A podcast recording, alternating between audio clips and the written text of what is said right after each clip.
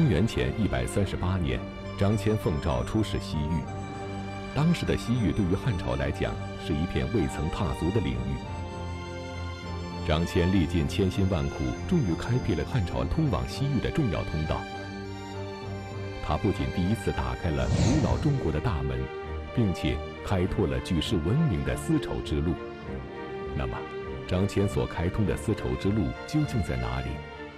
丝绸之路的开辟对于大汉王朝以至于后世，又产生了哪些重大的影响呢？请继续关注《西汉》第十九集：张骞通西域。前面咱们讲，从高祖刘邦的时候对匈奴采取和亲政策，到了武帝的时候呢，随着汉朝国力的强盛。加上武帝的雄才大略，汉朝已经不满足于用公主换和平这种比较屈辱的外交方针。虽然从这个字面上说，汉朝公主嫁到匈奴，也可能能当上匈奴的胭脂，但是和文明昌盛的汉朝相比，匈奴地处偏远，习性野蛮，婚姻制度更是极富民族色彩。夫王嫁子，这些个在汉家子民看来啊，就和野蛮人是差不多的。更关键的是呢，这种和平协定，这个时间很短暂，没有约束力，所以这个武帝刘彻呢，就要彻底解决匈奴问题。那最彻底的办法，当然就是打了。所以一开始要跟匈奴。打仗了，汉朝呢，对于自己跟匈奴单挑没有多大的这个把握啊，因为毕竟在历史上跟匈奴打仗没占过便宜，所以就很想找个帮手。打起仗来的时候，大家一块儿上群殴匈奴，这多爽啊！所以汉武帝就让臣下呀多多打听有没有什么国家跟匈奴是有仇的，能跟咱大汉结盟。很快。有人就从这个投降汉朝的匈奴人那儿呢打听出了一个消息，说当时有个月之国，这个国家呢原来居住在敦煌祁连山之间，比较强大，但是呢被匈奴打败了，老上单于杀了月之国王，还把他的头骨呢做成了酒器装酒喝，这之后月之的部众呢就都远徙。但是呢，他们对于匈奴是非常仇视的，只不过是苦于打不过匈奴。汉武帝一听这话，高兴的直拍大腿啊！你想啊，月支的国王的头骨都被匈奴人给做成酒杯了，这仇能小吗？要是和这样的人联系在一起打匈奴，肯定没问题。所以汉武帝觉得呢，应该联系月支去攻打匈奴。问题是呢，他连当时这个月支的具体位置在哪儿都不知道，怎么去联络这个月支呢？更何况路这么远，行程这么险，肯定没人愿意去啊！啊，我要指派别人，指派上谁谁不乐意怎么办？半道跑了，干脆。公开招募吧，啊，贴出榜文，公开招募。武帝知道联系月之国是个苦差事，害怕没人去嘛。没想到很快就有人应募，愿意去出使这个西域，去联络月之。这个应募的人呢，叫张骞。据说小时候是个放羊娃，后来呢做了官儿。这个时候呢，他在汉武帝手下做郎官。张骞为人强力、宽大、信人，既具有坚韧不拔、心胸开阔的品质，又能以信义待人。看到皇帝的征募诏书之后，就决定应征。所以汉武帝特别高兴，张骞是他的侍从官啊，他对这个人是很了解的，觉得张骞呢水平还不错。就让他呢去联系这个月支，所以武帝呢就任命这个张骞为大汉的使者，同时呢给他配置了一百多个随从人员，一个归顺的这个胡人唐义父，自愿充当张骞的向导和翻译。所以汉武帝建元二年啊，也就是公元前一百三十九年，张骞奉命率领一百多人，就奔西就去了。那因为知道这个月之国西迁了嘛，所以肯定得奔西去找去。出使西域的道路充满了艰难与险阻。沿途中不仅有崇山阻隔，还有茫茫沙漠，甚至还有穿越匈奴人控制的领地。那么，张骞一行人能够顺利到达月之国吗？一路之上，他们又会有怎样的遭遇呢？正当张骞一行匆匆穿过河西走廊的时候，不幸碰上了匈奴的大队骑兵，全部被抓获。所以匈奴人立刻就把张骞呀押送到了匈奴的王庭，见到了当时的这个君臣单于。君臣单于得知张骞想出使月支，就跟那个张骞讲了，说月支在吴北，汉何以得往？使吴欲使越，汉肯听我乎？越之在我北边，你凭什么出使越之啊？我想出使南方的越国。穿过你的占领区，你干吗？所以站在这个匈奴的立场是，无论如何不允许汉使通过匈奴地区出使越之啊，就跟这个汉朝也不会让匈奴的使者穿过汉区到南方越国一样。所以张骞一行就被扣留和软禁了起来。张骞在这个匈奴一住就住了十年之久。匈奴人为了消磨张骞的意志，给他一个匈奴女子当老婆，还生了子女啊！他们衣食不缺，单于呢对他也很礼遇。张骞表面是不动声色，似乎很满意眼前的生活，但内心从没有忘记国家交付的使命，他并没有归降匈奴。后来终于有了机会了。有一天早上起来，张骞趁着匈奴守卫打瞌睡的机会，骑上快马就往北方跑。在沙漠里走了十几天，白天是热得发昏，夜晚冷得颤抖。沙漠这个温差能到六十几度，又饥又渴又累，吃尽千辛万苦啊！到了西域的大渊。大渊的特产是汗血宝马、苜蓿和葡萄。大渊国王早就仰慕汉朝的富庶繁荣，听说汉朝特使远来，受宠若惊，就立刻接见了这个张骞，全然不顾这个张骞是从匈奴这个逃出来的，是匈奴通缉犯。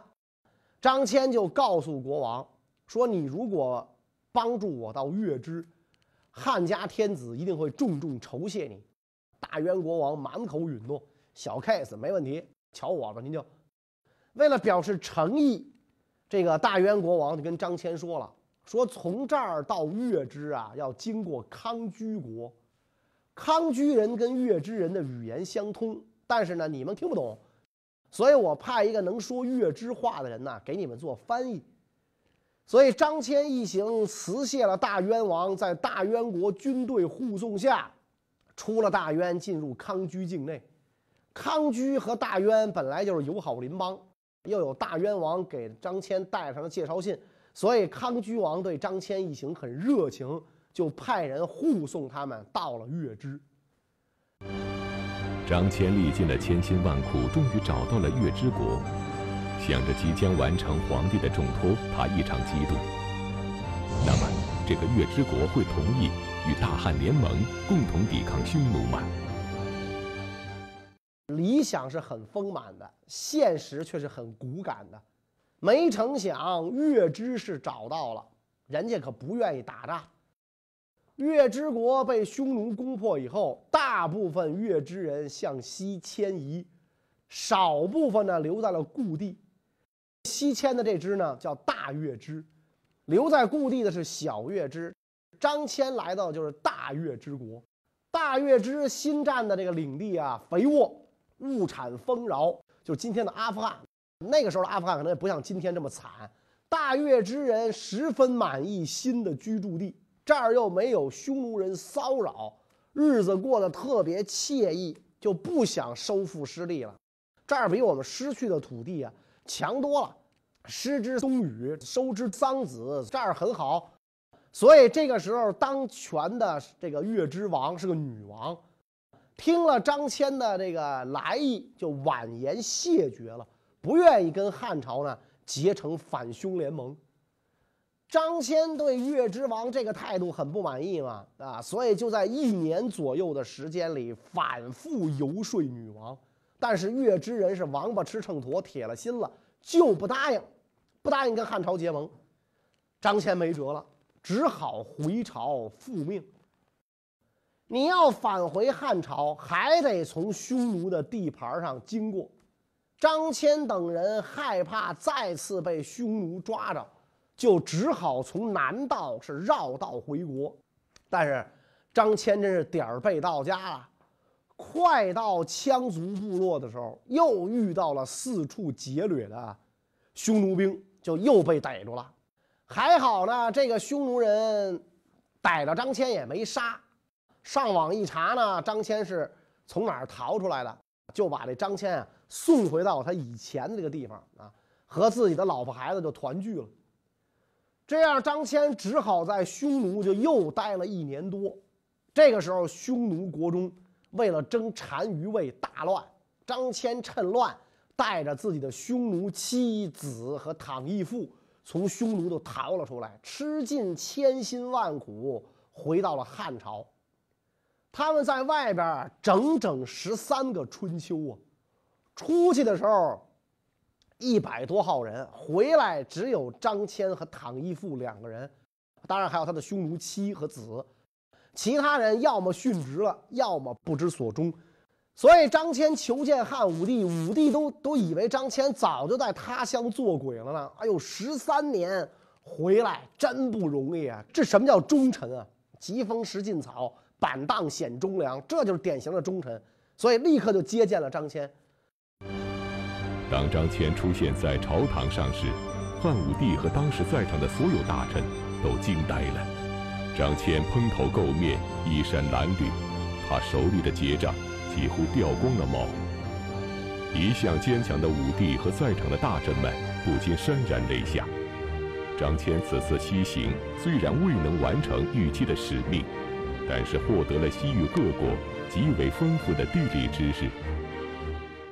张骞详细的向汉武帝讲述了西域各国的风土人情和交通状况。他告诉皇上，西域诸国除了月支、康居、大渊、大夏，还有乌孙、安息、渊渎这么多国家，诸国的位置、特产、人口、城市、兵力，都对武帝做了这个详细的说明。在此之前啊，汉朝的君臣根本不知道中国西南方有一个渊渎国啊，就是印度。张骞在大夏的时候看到四川的土特产竹杖和鼠布，感到十分诧异啊，就问这个大夏人这个东西的来源。所以大夏人就告诉张骞啊，说这东西呢是我们的商人从渊渎国买来的。渊渎国位于大夏东南方。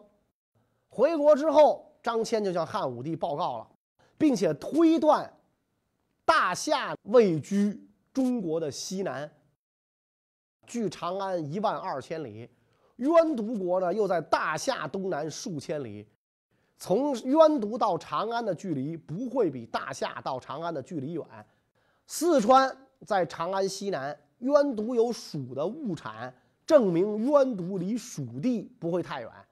所以，这个张骞就向汉武帝建议遣使南下，从蜀地往西南行，另辟一条直通渊渎和中亚诸国的路线，这样呢就可以躲开羌人和匈奴地区。张骞对这个渊渎的位置啊的推断，方位上看是正确的，距离远近的估计呢，呃，跟实际情况有点不合。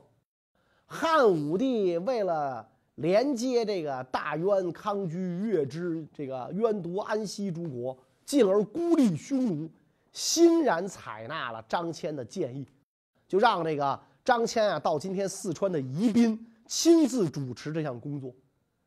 打从远古以来，中国的西南地区就是众多少数民族聚居区，这些个是民族呢，统称为西南夷。这些少数民族政权跟中原王朝基本上是处于隔绝状态。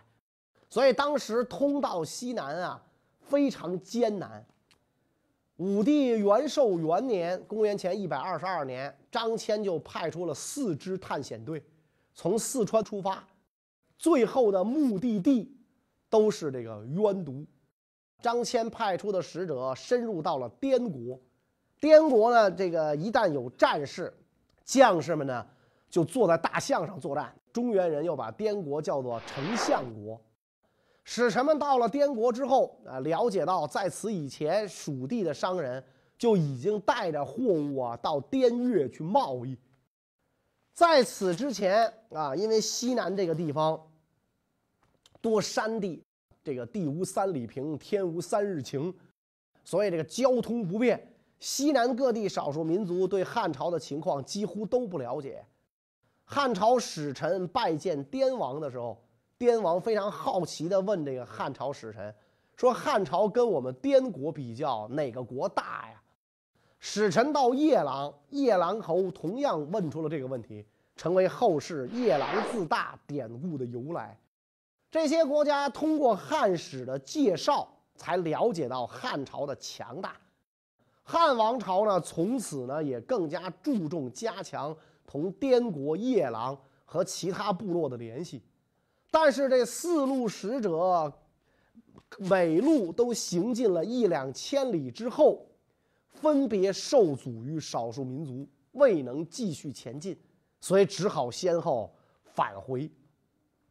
这样呢，张骞领导的这个西南探险活动，虽然没有取得预期的结果，但是呢，对西南的开发有很大贡献。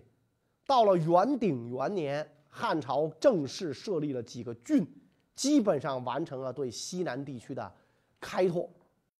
几年之后，汉武帝拜卫青为将，北征匈奴，张骞随行。当时汉朝军队行进于千里塞外，在茫茫黄沙和无际草原当中，给养相当困难。张骞就充分发挥了他熟悉匈奴军队的这个。长处，他具有沙漠行军经验和丰富地理知识的优势，为汉军做向导，指点行军路线、扎营布阵的方案。由于张骞知水草处，均得以不伐，保证了战争的胜利，所以这一仗之后论功行赏，汉武帝封张骞为博望侯。元寿二年。张骞又奉命跟飞将军李广率军出右北平进击匈奴。李广率四千轻骑做先头部队，张骞将万骑殿后。结果呢，李广孤军冒进，陷入匈奴左贤王四万骑兵的重围。李广率部下苦战一昼夜，张骞兼程赶到，匈奴退去。这一仗虽然杀伤了杀伤了很多敌人。但是呢，李广率的士兵啊，大部分牺牲，而张骞所率的部队呢，因为过分疲劳，未能追击，所以朝廷论罪。李广功过两抵，张骞因为率军误期，贬为平民，不再是侯爷了。在随后的几年中，汉武帝又发动了几次针对匈奴的战役。最后，终于迫使匈奴主力放弃漠南的王庭，退居漠北，打通了通往西域的道路。汉武帝为了加强与西域的联系，他准备再次派张骞出使西域。那么，张骞听到这个消息后，会是什么样的反应呢？张骞听说汉武帝再派他去西域，非常高兴，他就跟那个皇上讲。说匈奴人的西边呀，有个乌孙国，也受匈奴压制。乌孙国的国王呢，本来是匈奴的藩属，后来呢，由于这国力强盛，他不肯再接受匈奴人的支配。这个匈奴居住的地区本来是乌孙国故土，乌孙人依恋旧居，又贪图中国赏赐的财物。如果趁着这个机会，用厚重的礼物赏赐他们，请他们重返故土，与大汉结盟，成为友邦，这样的话，乌孙国势必将听从大汉，无疑是切断匈奴右臂。而且呢，只要乌孙一归附，乌孙以西的小国啊，还有像大渊呐、康居啊、大月支啊这些国家，就更容易结交了。汉武帝一听这么多国家能够内服啊，而且可以联合起来对付匈奴，觉得呢就是多送些金钱礼物啊，也值得一试。于是让张骞做了中郎将，再一次出使西域。这样呢，到了公元前一百一十九年，张骞率领了由三百人组成的庞大使团，每个人备两匹马，带牛羊万头，金帛货物价值数千巨万，开始第二次出使。这第二次出使，第一站是乌孙。张骞见到了乌孙王，献上礼物。然后跟这乌孙王就讲啊，说要是大王能够依靠汉朝搬到东边你们以前的故地上来，这个汉家天子呢愿意把这些土地全部封给大王，还会把公主嫁给大王为夫人，还会给大王不少礼物，这样两国结为亲戚，共同对付匈奴，这主意挺好吧？乌孙王当时一时不能决定，他那个时候年纪大了。对手下的约束力也不强，所以就把下边的人呢都找来集体商议。这个乌孙王挺民主，不搞一言堂。但是乌孙国离汉朝啊实在是太远了，大臣们呢对汉朝又不了解，你到底有多大，有多少兵，人家都不知道。而且呢，这帮人归附匈奴人已经很久，又有匈奴人近在咫尺。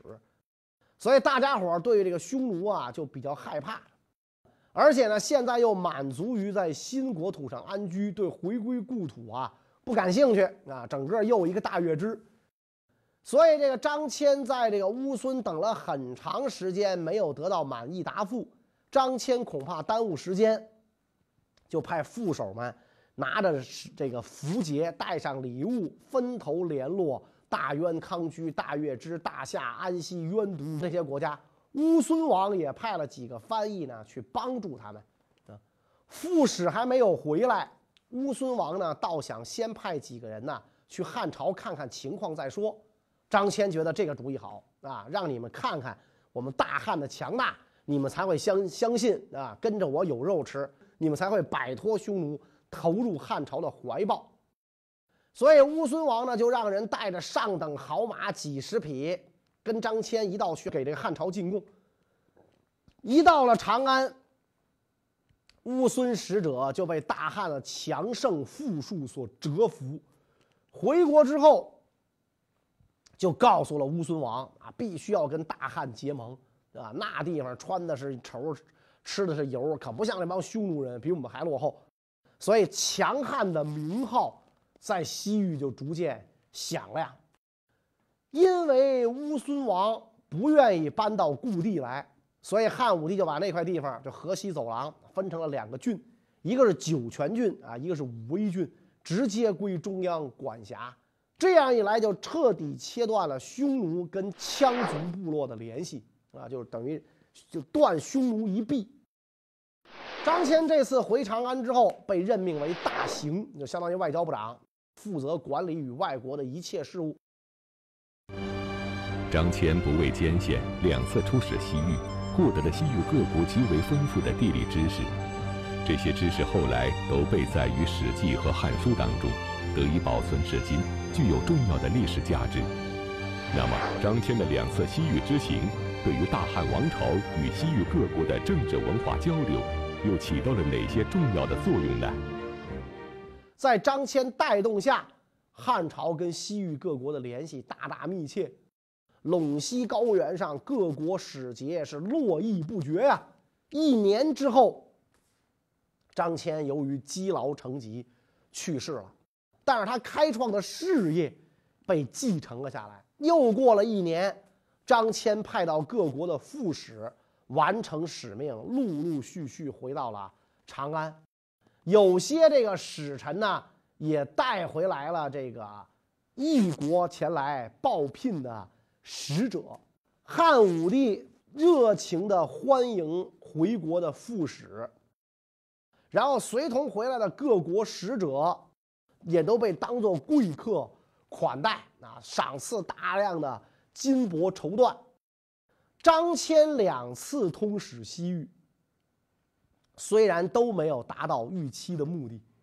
第一次想联络大月支加攻匈奴，没能成功；第二次呢，想让乌孙回归故土跟汉朝结盟，还是没能成功。但是呢，打通了中西之间的交通要道，促进了东西文化的交流，所以在人类文明史上也做出了重大的贡献。汉朝人就把这件事儿呢称为“凿空”，就是探险的意思，赞扬这个张骞啊，打开了中国跟西方往来的大门。汉武帝为了这个加强和西域各国的联系，派出一批又一批的使者，分别到各国出使。那么，这个西域三十六国都知道博望侯张骞的大名，称赞他呢是一位真正的朋友。因此，很长一段时间内，到西域去的这个汉朝使者啊，都不告诉西域人张骞的死讯，说自己是。张骞派来的，是吧？这样西域各国对他们也格外的尊重，所以这个汉朝跟西域的沟通啊，有利于汉朝跟西域各地经济文化的交流。从汉朝运去的货物啊，经过这天山南路运过去，主要是丝织品啊，所以后人把这条路叫做丝绸之路。从这个长安开始，经过甘肃河西走廊，分为南北两道，穿过塔里木盆地南北的绿洲。越过帕米尔高原，经过中亚、西亚，直达地中海东岸，全长七千公里。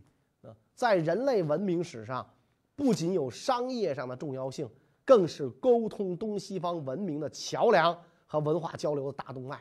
自张骞通西域之后，除汉使外，东西客商在这条道路上频繁往来。中国的先进技术也通过这条通路啊传到了外国，所以张骞凿空西域、贯通中西，本来是一件好事儿。但是呢，事儿在人为，有好人有坏人，好人干是好事儿，坏人就可以把一件好事儿做坏。张骞通使西域之后，由于出使西域的使者有些人人品不端。再加上汉武帝的个人因素，所以汉朝跟西域国家就发生了战争。那么这个是怎么回事呢？我们下一讲再讲。谢谢大家。